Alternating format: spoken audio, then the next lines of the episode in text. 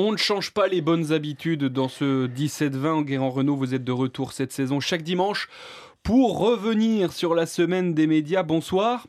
Bonsoir Edouard. Je rappelle que vous êtes euh, journaliste média au journal Le Figaro. Premier sujet, depuis lundi, c'est la rentrée média avec son lot de formules rodées et de nouveautés. Alors, côté formule rodée, hein, la première matinale de France, celle de France Inter, avec au micro Nicolas Demorand et Léa Salamé. Et écoutez. Nicolas Demorand le 7-9.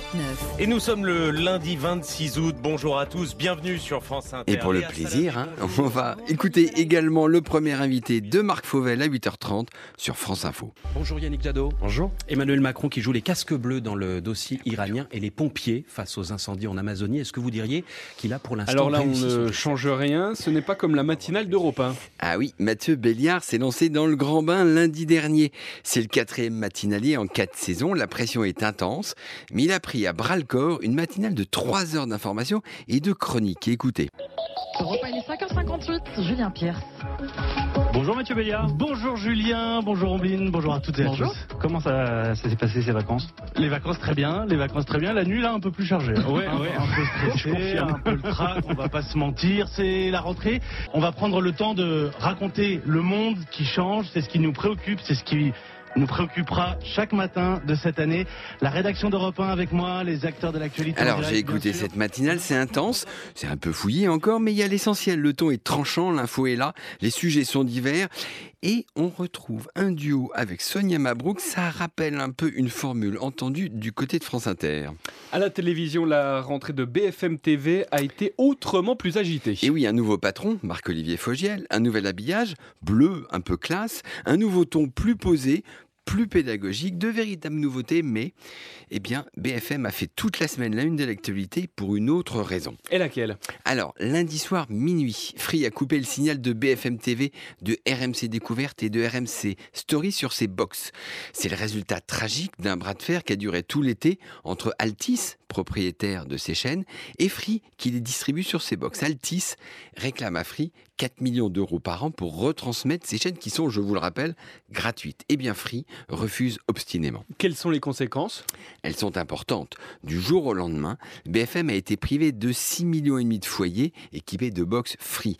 Écoutez Marc-Olivier Fogiel au micro de Sonia De Villers. Voilà, vous vous attendez à quelle baisse d'audience si ça ne se règle bah, pas tout de suite? Si mécaniquement, 15% mhm. euh, de l'audience, puisque c'est beaucoup. Alors c'était effectivement l'intervention de euh, Marc-Olivier Fogiel au micro chez France Inter de Sonia De Villers. Ça, c'était juste avant qu'on ait les résultats. En 24 heures, ils sont passés de 2,2% d'audience à 1,9%. Pire, Orange, qui lui aussi va rentrer en négociation avec Altis pour rémunérer BFM TV, a enfoncé le clou. Sur France 2, Stéphane Richard, le PDG d'Orange, a dit qu'il était prêt lui aussi à couper le signal en cas d'échec des négociations. Et là, la perte d'audience risque d'être encore plus importante. Tout autre sujet en guérant, Canal Plus et Netflix, les deux ennemis d'hier, sont prêts à se réconcilier. Oui, jeudi, le Figaro a révélé que Canal Plus est proche d'un accord qui lui permettrait de distribuer Netflix. Alors ça, c'est un revirement spectaculaire, rappelez-vous. 2014, Netflix débarque en France, Canal Plus tremble, mais est bien décidé à se battre comme un lion jusqu'au bout. Cinq ans plus tard, Netflix a 5 millions d'abonnés en France, ça dépasse Canal. Au lieu de livrer un combat d'arrière-garde, eh bien, Canal Canal a décidé de pactiser avec son ennemi. Et qu'est-ce qu'ils y gagneraient tous les deux?